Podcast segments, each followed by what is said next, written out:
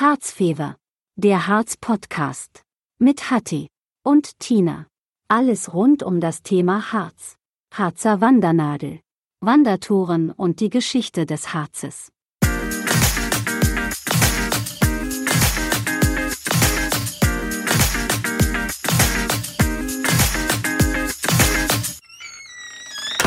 Hier ist der Hatti.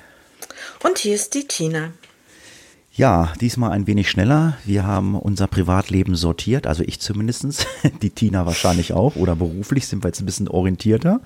Mhm. Ähm, ja, und ähm, wir können voll loslegen, oder? Ja, gerne. Ja, wir machen jetzt so ein bisschen Hausmeisterei erstmal. Ja, Kommentare kamen jetzt nicht ganz so viele. Es gab eine Anfrage bei Facebook zum Thema RSS-Feed. Ähm, das ist für die Leute, die einen Podcast-Catcher oder Podcast-Player auf ihrem Handy nutzen. Diesen RSS-Feed findet ihr auf unserer Internetseite www.harzfieber.de. Dort ist der RSS-Feed hinterlegt. Den braucht ihr halt für diesen Podcast-Player. Und äh, ja, der Rest, der kann sich dann ja bei Spotify, Amazon und Audible und ja, das hängt noch so ein bisschen, weil ich wenig Zeit hatte. Ähm, bei YouTube kommt es auch hoch, aber YouTube, da ist nicht so viel los. Ich weiß nicht, ähm, wie du ähm, dein Content nutzt. Wahrscheinlich auch äh, YouTube eher weniger, außer du guckst ein Video. Oder? Genau. Videos sind jetzt auch dabei bei Harzfieber. Stimmt, da kann man da was zu sagen. Genau, die Tina, die äh, hat sich ja zu dem Thema, was wir jetzt gleich behandeln werden, hat sie sich ja aufgemacht und äh, ist in den, in den düsteren Wald gelaufen. Aber so düster sah das gar nicht aus, ne? War wunderschön. Der Frühling ist da. Ja. Ja, dann äh, ja, Hausmeisterei noch so ein bisschen. Ja, wie gesagt, gerne äh, E-Mail harzfieber.gmail.com äh, uns Themenvorschläge schicken. Oder wenn irgendeiner meint, aus irgendeinem Gewerk, aus dem Gewerbe, Mensch, ich habe mal Lust, so ein bisschen ähm, was über meine Handwerksmeisterei zu erzählen im Podcast. Gerne sind wir zu allem bereit, äh, wo wir immer noch äh, so ein bisschen äh, hinterherhinken, ich weiß nicht, ob uns äh, Gastronomen hören. Ich weiß, sie folgen uns bei Instagram. Ich weiß natürlich nicht, ob sie den Podcast hören. Also liebe Gastronomen, wenn ihr gerne mal einen Podcast mit uns machen möchtet, äh, wo wir mal gerne mal ein bisschen über das Essen im Harz sprechen. Also ich, ich weite das mal ein bisschen aus, weil ähm, die Ansage kam von dem einen oder anderen, naja, wir machen ja nicht so harzregionales Essen. Ich weiß gar nicht. Was ist denn so harzregional? Äh, gibt's da was? Also du als Harzer, gibt es was Regionales zu essen? Ja, äh, gibt es verschiedene Gerichte. Die Harzer Grützwurst ist natürlich ein regionales Gericht, was jeder kennt. Den Harzer Roller. Dann gibt es eine Harztomate, die äh, auch aus dem Harz kommt. Und das Harzer Höhenvieh, das man auch essen kann. Naja. Wie gesagt, wenn Gastronomen äh, gerne mal mit uns podcasten wollen, bitte meldet euch bei uns. Ja, so viel zum Thema Hausmeisterei. Ähm, ja, für den Einstieg ähm, möchte ich mal sagen, ähm, ich habe gedacht, ich bin im falschen Podcast. ja, weil die Tina weiß das und die Tina hat, glaube ich, auch jetzt angefangen. Ähm, ich podcast ja schon seit äh, zehn Jahren und seit sechs Jahren habe ich auch noch einen ähm, Podcast zum Thema True Crime.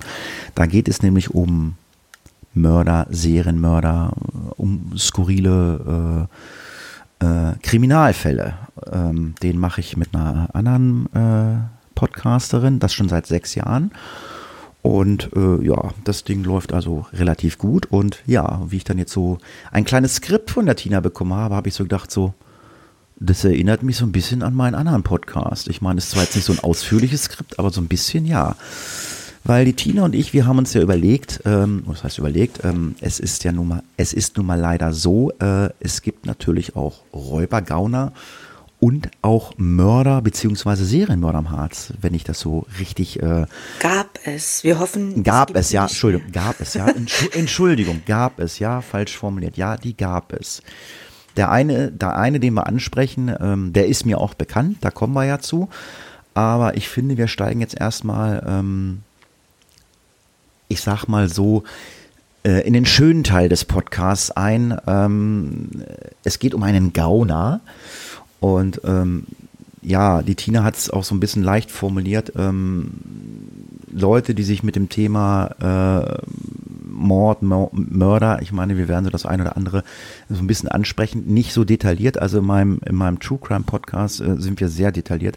Ach ja, wer da Interesse hat, kann uns eine E-Mail schreiben oder bei Facebook, Instagram anschreiben. Dann kriegt ihr den Link zu dem Podcast, weil ich, klar, ich könnte jetzt hier in diesem Podcast äh, natürlich Werbung machen für den Podcast, ähm, aber wer Interesse hat an einem, einem True Crime Podcast, von Hatti, ähm, wer da so ein bisschen Bock drauf hat, der kann mich anschreiben, der kriegt dann die Informationen zu dem Podcast. Ja, du hast ja gesagt oder geschrieben, ich weiß ja nicht mit was im Hintergrund, ähm, so Leute, die so, so ein bisschen ähm, äh, zart beseitet sind, die sollten sich das nicht anhören. Also heute nicht. Den anderen äh, Rest des Podcasts gerne, da geht es ja um den schönen Harz und das Wandern. Ähm, heute wird es ein bisschen gruselig und wer sich damit nicht wohlfühlt, einfach nicht reinhören. Hm. Ja, ähm, ich habe auch Informationen, da muss die Tina jetzt was zu sagen. Äh, wir grüßen die Klasse 8c der Thomas-Mann-Schule in Dadesheim. Äh, das scheint im Harz zu liegen, ich kenne diesen Ort nicht. Äh, warum grüßen wir die? Ähm, das ist eine meiner Klassen. Ich ah. bin Lehrerin und die haben sich gewünscht, mal von mir gegrüßt zu werden und das mache ich natürlich gerne. Also ihr Lieben, wir sehen uns im Unterricht, seid fleißig und lernt. Und äh, ein Schüler hat so nett geschrieben, Sie können ja auch ganz nett sein außerhalb des Unterrichts. Ja, Mensch, wie gesagt, liebe Grüße an die Klasse 8c. Äh, geht mal auf www.hartz4.de, da ist ein PayPal-Spenden-Button. Ähm Nein. Nein, alles gut. Lehrer dürfen nicht bestechlich sein. Nein, Wir das war auch nur Spaß. Kein Geld. Das, das ist, ist, auch nur, da ist, glaube ich, bisher auch noch kein Geld eingegangen. Ich glaube, da kommt auch nie Geld. Äh, dafür sind wir noch nicht groß genug und wir wollen ja auch eigentlich gar kein Geld. Aber wenn wir was kriegen, freuen wir uns, dann können wir so ein bisschen den Podcast finanzieren. Ja, ähm, eine kleine Neuigkeit gibt es. Ähm, ich weiß gar nicht, hast du die, hast du die letzte Folge von äh, meinem äh, Podcast gehört? Ähm, Nein, ich bin äh, stehen geblieben. Ich habe vorne angefangen bei der Nullnummer und bin dann gekommen bis zum Kreuzwort mit Rätsel. Ah, so weit, ach so. Ja, weil, weil ich fand es total witzig, weil wir nämlich, ähm, äh, äh, das ist, ja, hilf mir mal, das, äh, bei den ersten Folgen, da gibt es auch Krimi-Rätsel, ne? Genau, da gibt es diese Krimi-Rätsel, die fand genau. ich total genial. Ja, das ist irgendwann mal eingeschlafen. Und jetzt zufällig in der allerletzten Folge von, von unserem äh, True Crime Podcast, da sind wir auf die Idee gekommen, ah, wir können das ja mal wieder ins Leben rufen. Und jetzt dachte ich irgendwie, du hast jetzt von hinten angefangen. Wobei ich sagen muss, es wäre dumm, weil das letzte, ähm, das haben wir auch noch nicht gehabt, das ist ein Vierteiler. Ach du. ja, es ist, nein, nein. ja, da geht es um, um Satanismus und bla bla bla. Und ähm, also die ähm, Kollegin, mit der ich podcaste, die ist ähm, Schreiberling bei einer äh, Volleyballmannschaft, die in der ersten äh, Bundesliga äh, spielt. Die ist da Presse- und Öffentlichkeitsarbeit und äh, die schreibt unwahrscheinlich gut. Ja, und die äh, hat gesagt, das Thema ist so groß, da müssen wir zwei Teile von machen. Äh, es sind dann vier geworden. Und, das, und da sind wir halt wirklich in der letzten Folge, ach ja, stimmt, ja gut, wenn du dann angefangen hast, ja, da sind die Krimi-Rätsel noch, ja, dann hast du ja Folge 1, das war, das kann ich mich heute noch dran erinnern, weil es für mich einer der spannendsten Felder war, das war The Boy in the Box, ne, ja. Mhm. Ja, ein Boy in der Box haben wir nicht, aber wir haben einen Boy in der Höhle. Und zwar, äh, wie heißt der dann? Zwei Boys in der Höhle. Das sind zwei Boys, ja. Äh, und äh, witziger, witzigerweise, ähm, es geht ja um, äh, wie spricht man denn richtig aus? Danail? Danail, genau. Ja, und äh, das ist, da gibt es eine Höhle zu. Äh, die ist, glaube ich, wenn ich das richtig weiß, sogar ganz bei dir, in, Nähe, äh, bei dir in der Nähe. Und ähm, ja, da kannst du ja was zu sagen, weil diese Höhle kennt ja keiner. Das ist ein Geheimtipp. Der ist in keinem Reiseführer so richtig drinne. Und ich weiß das auch nur, weil ich hier wohne.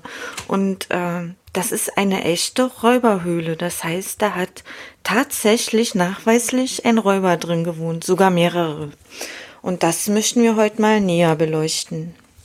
Ja gut, also äh, wir bleiben erstmal im, im Jetzt. Also ähm, wenn das so ein Geheimtipp ist und wenn, da gibt es ja auch eine Geschichte und auch eine Sage zu, die werdet ihr auch gleich hören. Ähm, da frage ich mich dann immer so, ähm, warum, äh, da gibt es keine Stempelstelle, richtig? Richtig. Der Harzer Wandernadel. Gibt es da was vom Schatt, im Schatten der Hexe auch nichts, ne? Äh, oben am Kloster, also die Hüßburg thront quasi über dem Tal hoch auf einem Berg und an diesem Kloster, da gibt es eine Stempelstelle von Im Schatten der Hexen aus der Edition Leben und Natur. Mhm. aber an der Höhle selbst nicht. Wobei man sagen muss, leider, vielleicht aber auch nicht, weil dadurch ist das nicht so überlaufen. Das ist wirklich noch ein Geheimtipp. Ja, ich finde sowas halt schade, weil, äh, aber wie gesagt, das ist meine persönliche Meinung, aber wahrscheinlich auch die Meinung ein, ein, einiger anderer. Es gibt halt Stempelstellen im Harz, wo ich mich frage, warum ist hier ein Stempel? Ne? Also, mhm. aber das ist halt eine Empfindungssache, die ich persönlich für mich zu beurteilen habe. Wenn ich da hinkomme und sage, na, das finde ich jetzt nicht so schön oder so toll hier. Ja, man möchte diesen Ort vielleicht zeigen, kann ich verstehen. Aber dann kann ich nicht verstehen, dass man so eine Höhle, wie wir jetzt gerade ansprechen, die Danalshöhle, die ja, so wie ich dich verstanden habe, eigentlich nur für die Ortskundigen, die vor Ort wohnen, bekannt ist, ähm, ist die denn ausgeschildert, wenn ich da hinkomme in diesem Ort? Hui, wie, heißt, ja. wie spricht man das aus? Hui, hui?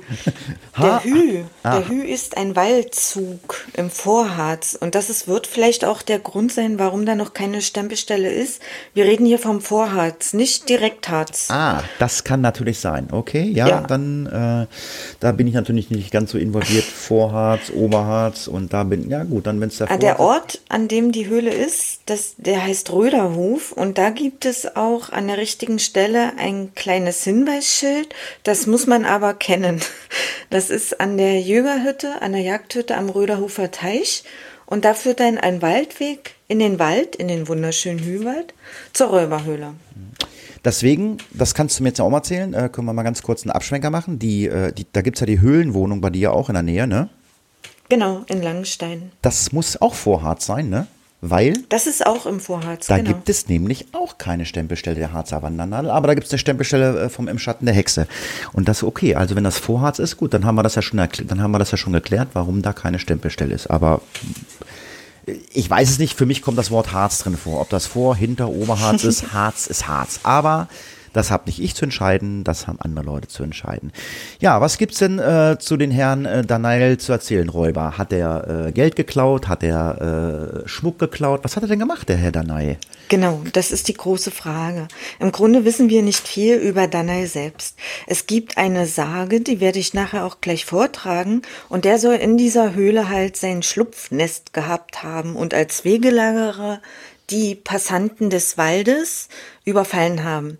Aber an der Sage könnte durchaus was drin dran sein, denn äh, Räuber gab es in diesem Wald tatsächlich. Einen hat man geschnappt und hingerichtet und der hat in seinen Verhörprotokollen zugegeben, diese Höhle als Versteck genutzt zu haben. Und ähm, das war schon im Jahre 1600. Das heißt, wir wissen von Danheil, und da hieß die Räuberhöhle auch schon so, von dieser Höhle aus dem Jahr 1600. Ganz interessant. Ja, ähm, ich würde vorschlagen, ich trage euch die Sage um den Danheil einfach mal vor. Einst lebte im Hü der gefürchtete Räuber Danheil. In dem bewaldeten Bergrücken hatte er sein Versteck. Eine in den Fels gehauene Wohnung, deren Öffnungen dicht verschlossen werden konnten. Sein Pferd trug er verkehrt herum angeschlagene Hufeisen, also sein Pferd hatte falschrum Hufeisen an, so dass er alle Verfolger täuschen konnte. Ein raffiniertes System aus Fäden und Glöckchen rund um die Höhle warnten ihn vor jedem Eindringlingen. Dannheil, dessen Taten in der Umgebung Angst und Schrecken verbreiteten, fühlte sich so sicher, dass er sogar ein Mädchen raubte, das von Halberstadt nach Papsdorf unterwegs war. Er machte sie gegen ihren Willen zu seiner Frau. Bei Gott musste das Mädchen schwören, dass sie ihn weder verlassen noch in einem lebenden Wesen von der Höhle berichten werde. Es dauerte mehrere Jahre, Bittens und Leidens, ehe sich der Räuber einmal dazu erweichen ließ, die Frau bis zum Sonnenaufgang einen Ausflug zu gestatten. Die Füße des Mädchens trugen sie nach Halberstadt. Da sie aber niemanden Lebendigen etwas sagen konnte, sprach sie in ihrer Not mit dem steinernen Roland auf dem Marktplatz. In dessen Nähe stand aber zufälligerweise ein Gerichtsdiener, der alles mithörte. So gelangte das Geheimnis ans Licht. Ein Priester entband sie vom Eid nicht zu sprechen. Schnell waren einige Leute zusammengetrommelt, die Daniel ans Leben wollten. Zwar kehrte die Frau in die Höhle zurück, um den Übeltäter nicht misstrauisch werden zu lassen, aber sie hatte Erbsen auf den Weg gestreut, so dass die Bürger ihr folgen konnten. Nun lockte das Mädchen dann halt zum Mittagsschlaf vor die Höhle. Doch die Fäden der Glöckchen warnten die Räuber vor dem Überfall. Schnell verschwand er in der Höhle, verrammelte sie fest und uneinnehmbar. Ratlos standen die Knack äh, Stadtknechte davor. Aushungern war bei den Vorräten in der Höhle unmöglich. Zu bestürmen war sie ebenso wenig. Da kam einer der Männer auf die Idee, heißes Wasser von oben in die Behausung zu gießen. Doch das Wasser lief aus allen Ritzen, so dass Danheil nur spottend in seiner sicheren Höhle saß. Aber die Idee ward weitergedacht und man kam auf den Plan, statt heißem Wasser heißen Brei in die Höhle zu füllen. Aus allen umliegenden Dörfern wurde Wasser und Mehl herangeschafft. Sobald ein Kessel mit Brei kochte, wurde er in die Dachöffnung gegossen und mit der Zeit verstummte das Gelächter des Räubers und man fand ihn tot am Eingang der Höhle liegend. Der Karl Christian Wilhelm Kolber hat 1792 ein kleines Gedicht darüber verfasst. Das möchte ich noch schnell vortragen.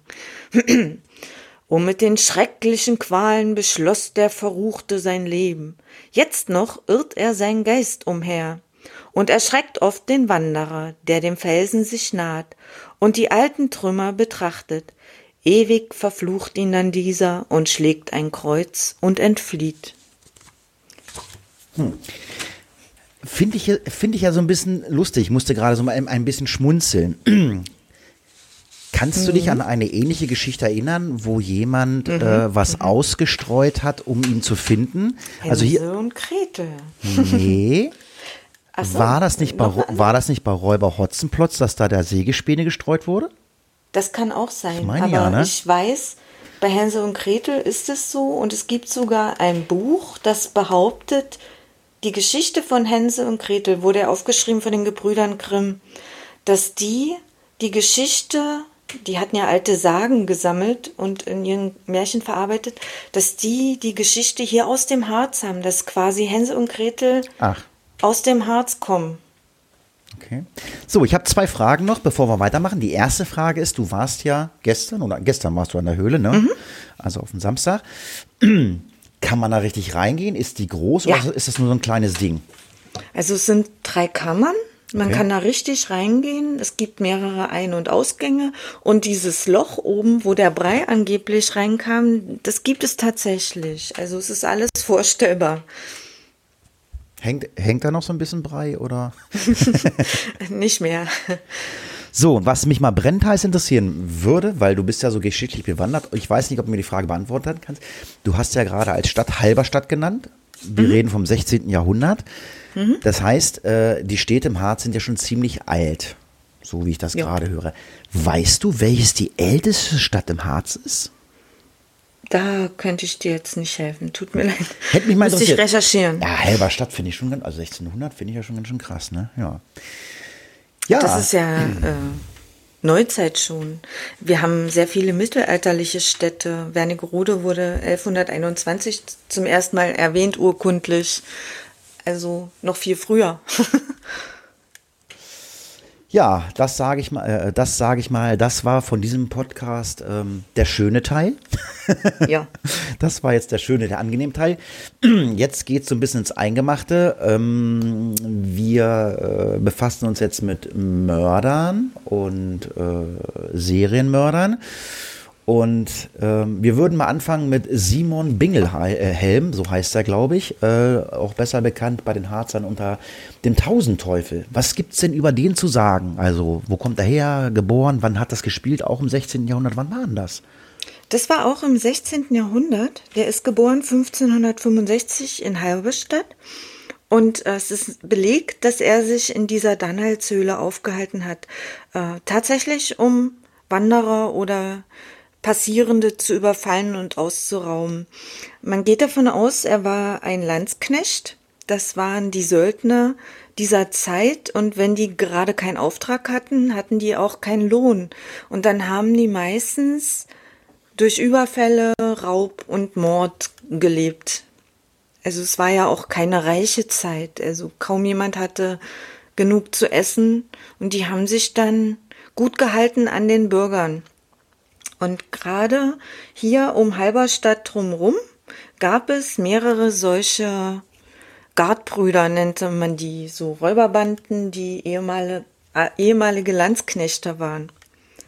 Ja, und der Simon, der wurde gefäng, äh, gefangen genommen und tatsächlich auch verhört, zwar unter Folter, aber ähm, er hat in dieser Folter nicht ganz ohne Stolz ganz schön viele Straftaten gestanden, 71 an der Zahl und darunter 36 Morde. Ja, man kann mal, man kann halt mal sehen, dass äh, auch im 16. Jahrhundert es schon Mörder gab. Also wir kennen das ja durch unsere ja, Nachrichten, Aktenzeichen XY, was man da so geguckt hat, oder unsere äh, Serien, aber es gab halt auch schon im 16. Jahrhundert äh, Mörder.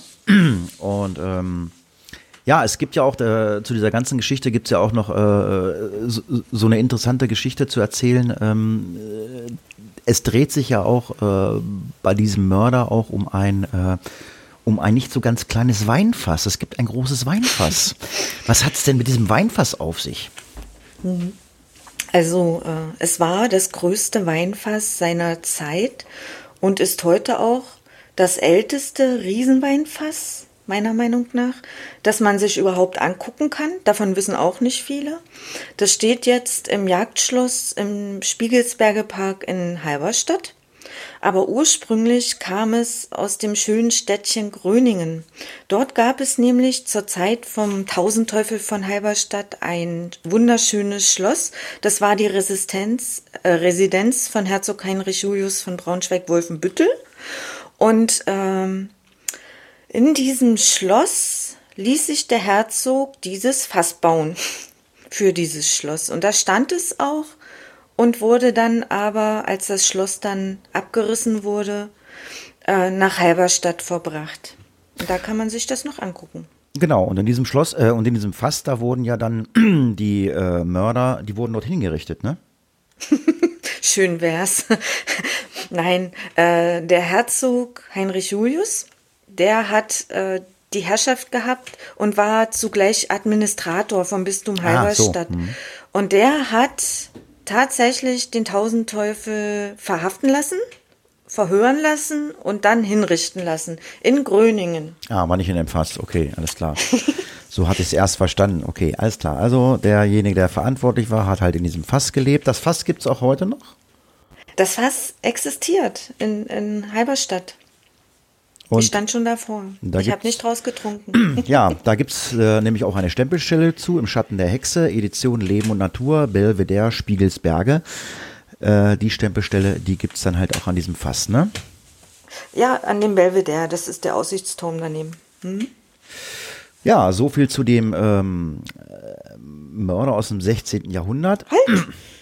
Wollen wir da nicht noch ein bisschen erzählen, ja, was er so gemacht hat? Ja, du musst mich nicht unterbrechen. Ich, oh. äh, äh, ich, äh, ich lese ja mit und ich äh, spiele dir auch Bälle zu.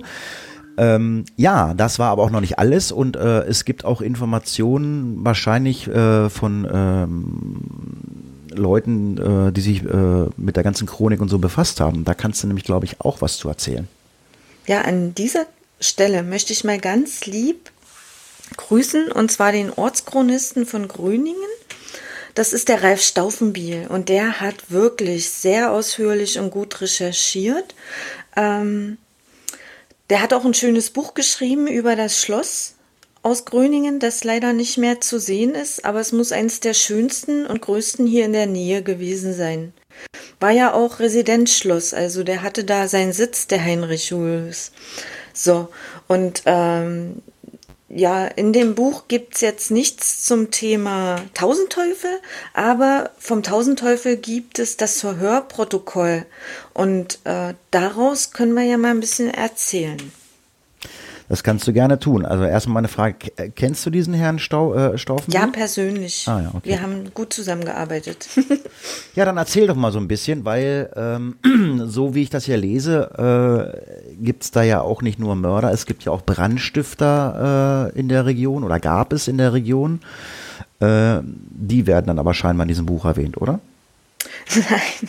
Auch nicht. Ähm, das ist der Tausendteufel. Der hat in seinem Verhör unter Folter. Ach, der war Brandstifter, okay. Ja, der war auch Brandstifter. Der war ein bisschen mehr als nur. Mörder. Hm, okay, ja. Ja, dann äh, berichte doch mal aus dem Büchlein.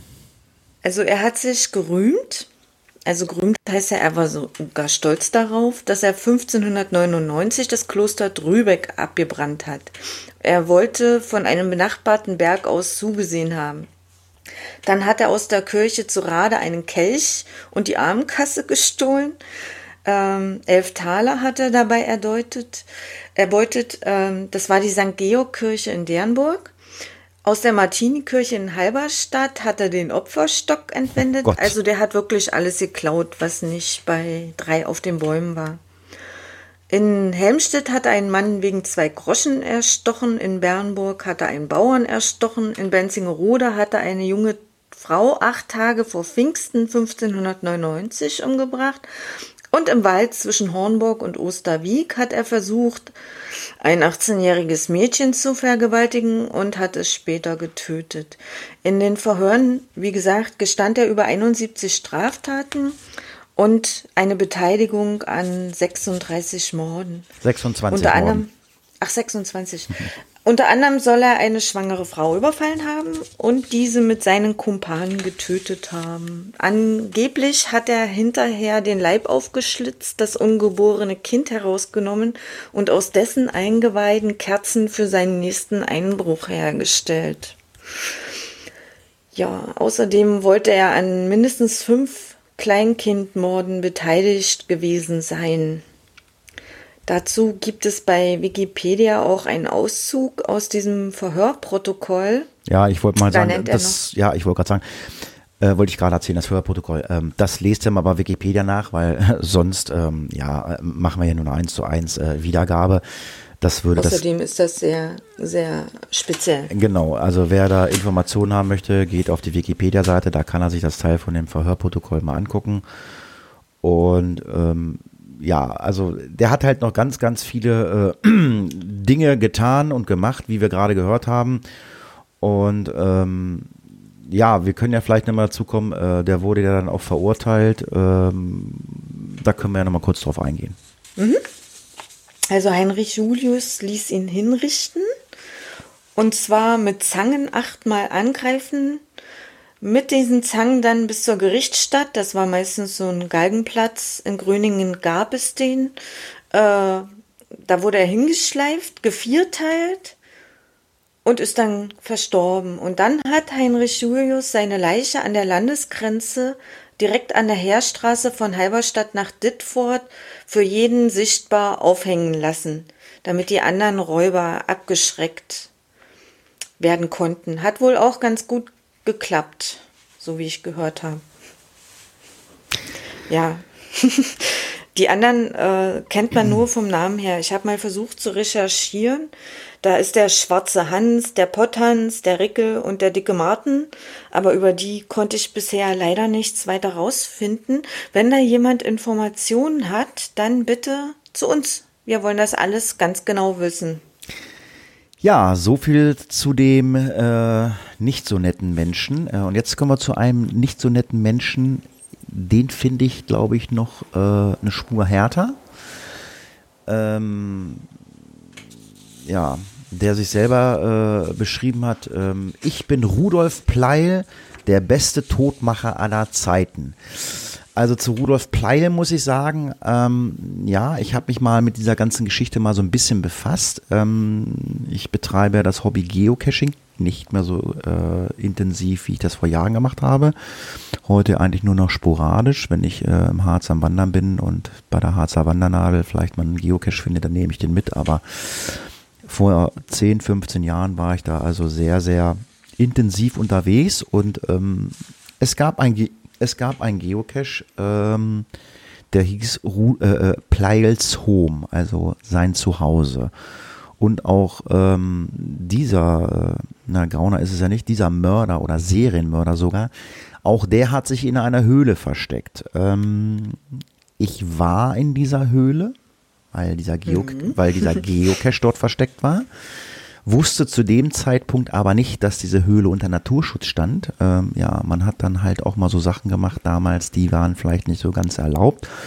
Aber ähm, die Leute, die diese Geocache online stellen, sollten sich diesbezüglich natürlich auch informieren müssen, sagen, hey, passt mal auf, das ist Naturschutzgebiet und in Naturschutzgebiete geht man nicht rein. Also eigentlich, ich gehe mal davon aus, dass diese Höhle auch heute noch unter Naturschutz steht und man auch heute in diese Höhle nicht mehr reingehen darf. Deswegen werde ich auch keinem sagen, wie diese Höhle heißt, wo diese Höhle ist. Mhm. Ähm, aber ähm, ich weiß, wenn man das möchte, findet man sie. Aber wie gesagt, ähm, macht nicht das, was ich gemacht habe, weil ich gehe mal davon aus, sie wird noch unter Naturschutz stehen und äh, in Naturschutzgebiete soll man halt so einfach nicht reingehen. Aber äh, ja, Rudolf Pleil, wer war denn das? Also der hat ja richtig schon ähm, aggressiv gemordet, ne? Ja, ja. Der hat ähm, mehrere junge Frauen ermordet und ähm, die Mordserie begann 1946 in Matterzoll. Das ist in der Nähe vom Grenzdenkmal Hessendamm. Also da verlief die Grenze, die deutsch-deutsche. ähm, Im Laufe der Zeit sind dann noch einzelne Opfer hinzugekommen man wusste erst gar nicht, äh, wie die zu Tode gekommen sind und die konnten auch nicht identifiziert werden alle. Man hat nur festgestellt, dass die alle sehr schwere Schädelverletzungen hatten und nur notdürftig verscharrt waren. Dann durch einen ganz interessanten Zufall eigentlich nur, äh, hat man den Rudolf Pleil festgenommen. Da hat nämlich ein junger Mann gesehen, dass der sich mit einer jungen Frau unterhalten hat. Am 18. April sah er den Rudolf Pleim mit einem Mädchen und hat dann sich erinnert, dass er den auch am 13. April schon gesehen hat mit dem Kaufmann Bennen, der kurz darauf tot im Fluss Sorge gefunden wurde. Am Tatort fand man noch eine blutige Axt dazu, der Schädel und das Bein waren zertrümmert. Äh, das war 1947. Und aufgrund der Anzeige von dem jungen Mann, der dann die Polizei informiert hatte, hat man den Rudolf Pley festgenommen und zum Zuchthaus verurteilt. Der war dann im Zuchthaus Celle inhaftiert und erst da hat er geprahlt. Er hat ein Buch geschrieben.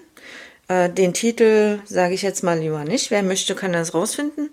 ähm, in diesem Buch da berichtet er eben, dass er es war, der die Frauen umgebracht hat. Und äh, auch noch welche dazu, die noch gar nicht gefunden wurden. Ähm, und er hat halt gesagt, äh, erst habe ich sie umgehauen und dann habe ich sie bearbeitet. Also voller Stolz und absolut keine Schuldgefühle.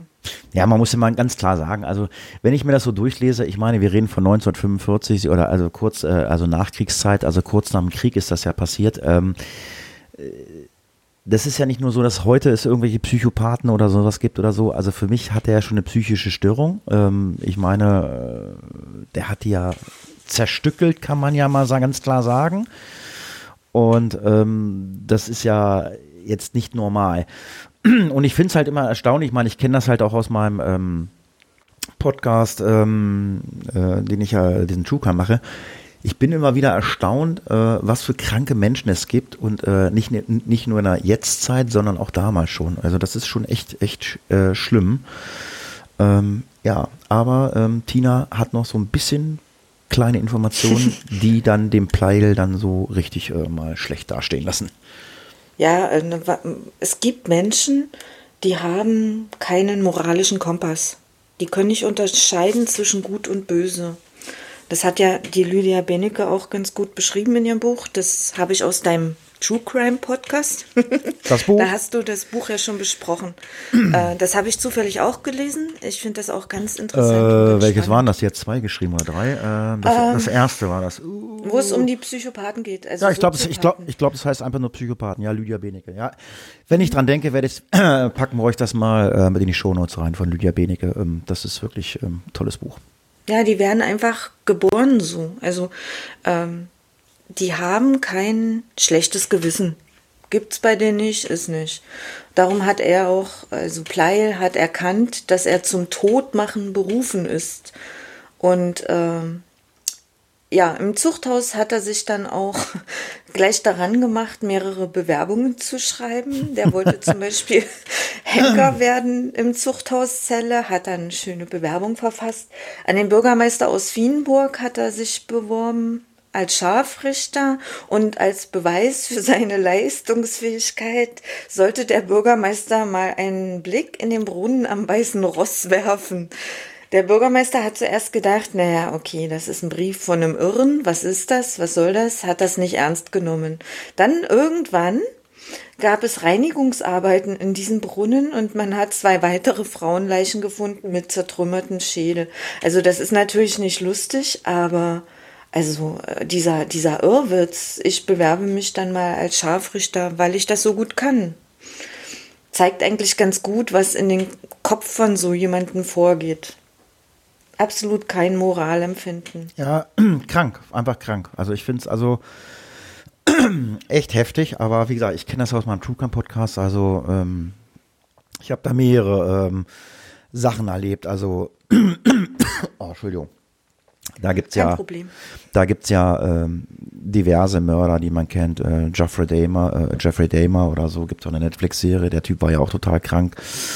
Äh, ja, aber den Pleil, ähm, jetzt so uns hier mit, diesem, mit dieser Podcast-Folge befassen, also so intensiv habe ich mich damals nicht damit befasst. Ich wusste, okay, das ist ein Mörder, der hat sich in dieser Höhle versteckt und ja, aber das ist schon krass, ne? Das Interessante ist ja auch, dass er äh, anfangs gar nicht die Absicht hatte zu töten. Er wollte die Frauen vergewaltigen und ausrauben. Und dann hat er sie von hinten mit einem Hammer niedergeschlagen und war ganz überrascht, wenn diese dabei starben.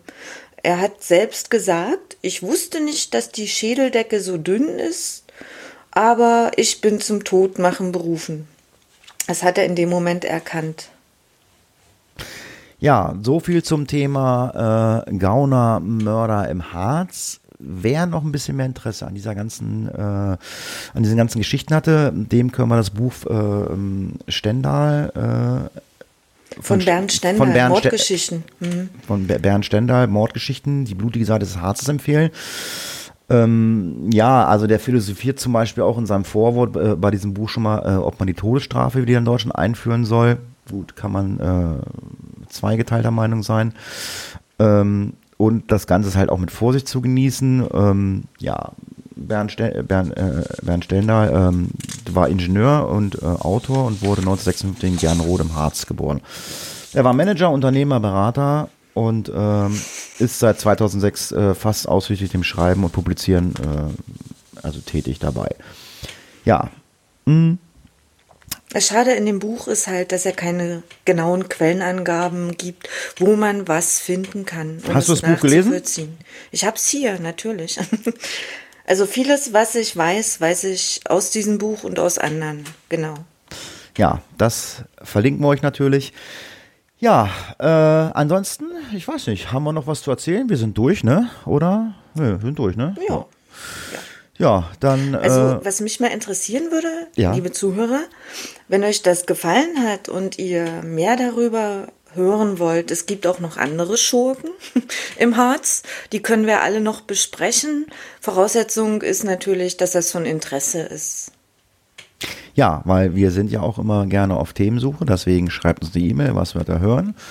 Wir schnacken dann auch noch relativ kurz, äh, was wir demnächst machen. Ich meine, ich habe ähm, eine kleine Biografie bekommen äh, von Tina, was sie gerne machen möchte. Ähm, wenn der Podcast hier beendet wird, dann wird sie gleich den Auftrag von mir kriegen, worauf ich Bock habe das nächste Mal. Das habe ich mhm. irgendwie noch nicht erzählt. Aber äh, wir haben es am Anfang gesprochen, Krimi-Rätsel, aber wir machen jetzt kein Krimi-Rätsel. Ähm, wir versuchen jetzt jede Woche immer so ein kleines Harzrätsel hier einzubauen. Da könnt ihr uns äh, in den Kommentaren auf harzfever.de äh, eine Antwort schicken oder schickt uns eine äh, Direct Message, so heißt es auf Facebook oder auf Instagram.